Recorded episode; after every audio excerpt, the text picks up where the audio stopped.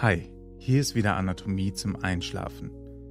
Und in dieser Folge geht es um den knöchernen Aufbau des Fußes. Grob lässt sich der Fuß in drei Abschnitte unterteilen.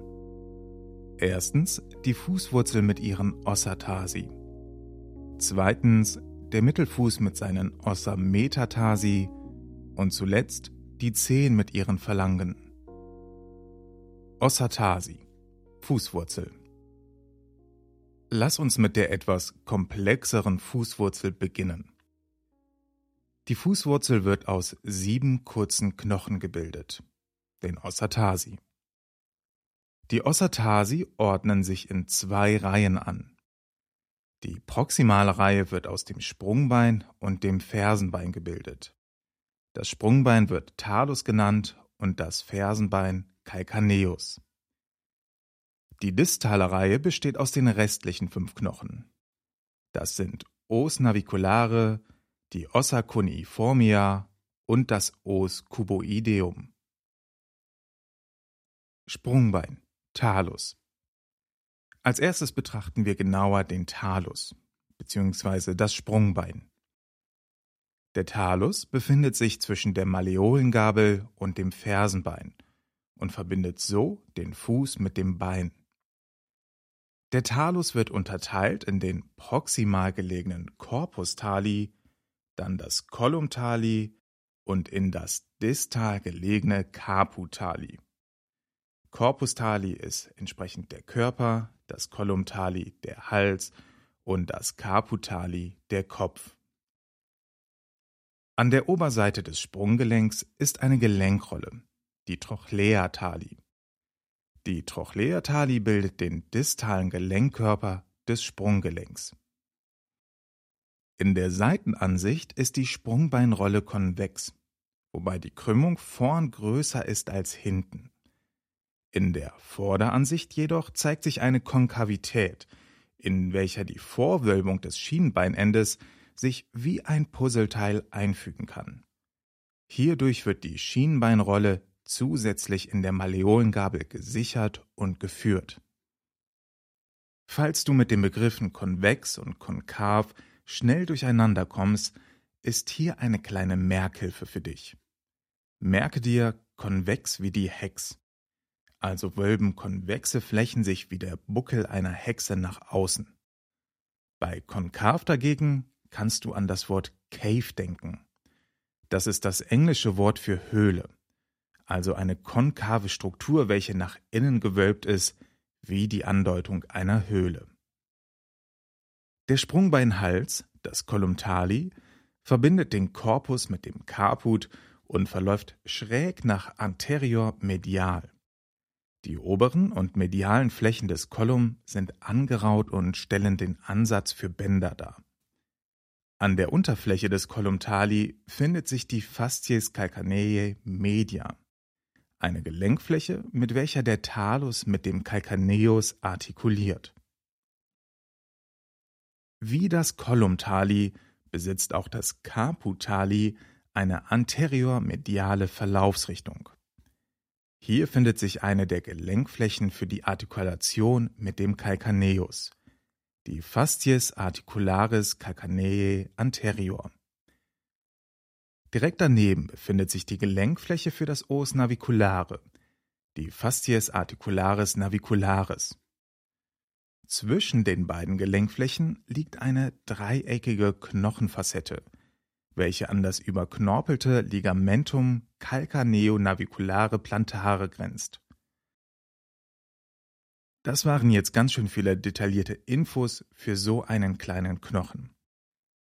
Was du dir unbedingt merken solltest, ist, mit welchen anderen Strukturen das Sprungbein, also der Talus, artikuliert. Das ist einmal die Malleolengabel, das Fersenbein, Calcaneus, und das Kahnbein, Os naviculare. Noch einmal die wichtigsten Punkte zum Talus zusammengefasst. Erstens. Das Sprungbein ist ein Knochen der proximalen Fußwurzel. Zweitens. Der Talus artikuliert kranial mit der Malleolengabel im oberen Sprunggelenk. ventral mit dem Os naviculare im unteren Sprunggelenk sowie plantar mit mehreren Flächen des Calcaneus. Fersenbein Calcaneus Weiter geht es mit dem Fersenbein, dem Calcaneus. Der Calcaneus ist der größte unserer Fußknochen und ist an der Bildung des unteren Sprunggelenks beteiligt. Das Fersenbein ist quaderförmig und seine relevantesten Flächen sind die Faszie superior, inferior und anterior. Die Facies superior besitzt gleich drei Gelenkflächen, die mit dem Talus artikulieren. Sie werden in eine posteriore, eine mittlere und eine anteriore Fläche unterteilt. Die Facies inferior bildet die Plantarfläche, also ein Teil der Fußsohle. Sie wird posterior vom Fersenhöcker, dem Tuba calcanei, begrenzt. Dieser stellt den Ansatz für die Achillessehne dar. Die Fascies anterior bildet die Gelenkfläche für das Os cuboideum. Diese Gelenkfläche bezeichnet man, ihr könnt es vielleicht schon vorstellen, als Fascies articularis cuboidea. Der Calcaneus dient als Hebelarm für die Flexoren des Unterschenkels, welche über die Achillessehne an ihm ansetzen. Fassen wir die wichtigsten Punkte zum Calcaneus zusammen. Erstens. Das Fersenbein ist der größte unserer Fußknochen. Zweitens. Das Fersenbein ist an der Bildung des unteren Sprunggelenks beteiligt. Und drittens, der Calcaneus dient als Hebelarm für die Flexoren des Unterschenkels, welche über die Achillessehne an ihm ansetzen. Distale Fußreihe Widmen wir uns nun der distalen Fußwurzelreihe. Hier müssen wir sechs Knochen besprechen. Das Kahnbein oder Os naviculare ist ein kleiner Knochen, der die Keilbeine mit dem Talus verbindet.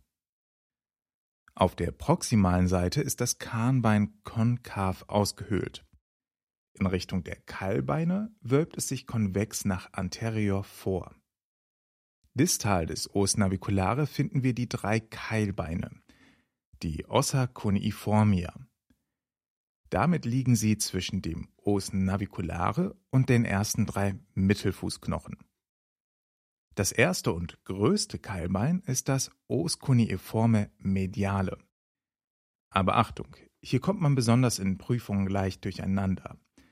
Das Os cuneiforme mediale ist nicht das mittlere der drei Keilbeine, sondern das mediale. Das heißt, es liegt am weitesten auf der Seite der Großzehe. Das mittlere Keilbein wird als Os cuneiforme intermedium bezeichnet und ist tatsächlich das kleinste der Keilbeine. Lateral schließt sich das Os cuneiforme laterale an. Damit haben wir bereits sechs Fußwurzelknochen geschafft. Fehlt nur noch einer. Das Os cuboideum, das Würfelbein. Das Würfelbein liegt zwischen dem Calcaneus und den Ossa metatarsi 4 und 5 und ist mit diesen gelenkig verbunden. Nach medial grenzt es an das Os cuneiforme laterale und das Os naviculare und artikuliert hier mit ihnen. Ossa metatarsi Die Mittelfußknochen oder auch Ossa metatarsi sind im Vergleich zur Fußwurzel deutlich einfacher. Die Mittelfußknochen sind Röhrenknochen, welche die Fußwurzel mit den proximalen Zehengliedern verbinden. Sie werden beginnend an der Großzehe von 1 bis 5 durchnummeriert. Der erste Mittelfußknochen ist der kürzeste und gleichzeitig der kräftigste. Das ist auch wichtig, denn er wird während dem Abrollen beim Gehen am meisten belastet. Das zweite Os metatarsale ist der längste der fünf Knochen. Ab hier nimmt die Länge nach lateral immer weiter ab. Die Basen der Mittelfußknochen sind zum Fußrücken hin breiter gestaltet als zur Fußsohle. Dadurch ergibt sich annähernd eine Keilform, welche wie bei den Ossa cuneiformia auch das Quergewölbe des Fußes bilden. Hier ein kurzer Klinikfakt. Bei Erkrankungen wie dem Hallux valgus und dem Spreizfuß liegen Veränderungen in der Lage der Mittelfußknochen vor. Ossa digitorum pedis Kommen wir nun zum Schluss zu den Ossa digitorum pedis, also den Zehengliedern. Jede Zehe besteht aus drei Phalangen. Der Phalanx proximalis, der Phalanx medialis und der Phalanx distalis. Alternativ werden sie auch von proximal nach distal durchnummeriert. Die Phalanx proximalis wird also entsprechend auch als Phalanx 1 bezeichnet. Die Zehenglieder sind wie auch die Mittelfußknochen Röhrenknochen. Ihr Aufbau ähnelt dem der Fingerknochen. Die proximal liegende Zehenknochenbasis der Phalanx proximalis trägt eine konkave Gelenkfläche für das Zehengrundgelenk. Dagegen befinden sich am distalen Ende der Phalanges proximalis und medialis jeweils Gelenkflächen für die Artikulation mit der distal folgenden Phalanx. Diese Gelenkflächen werden als Trochlea bezeichnet.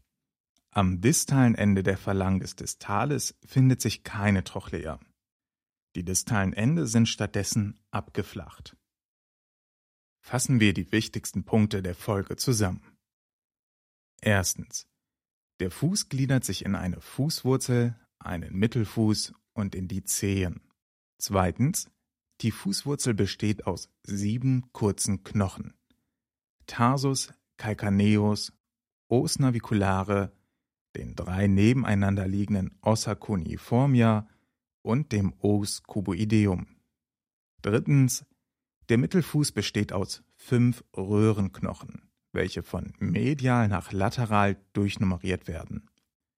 Der kürzeste und stabilste ist der erste Mittelfußknochen. Diese Stabilität wird vor allem im Gang für das Abrollen benötigt. Und viertens, die Zehen bestehen jeweils aus drei Röhrenknochen, der Phalanx proximalis, medialis und distalis.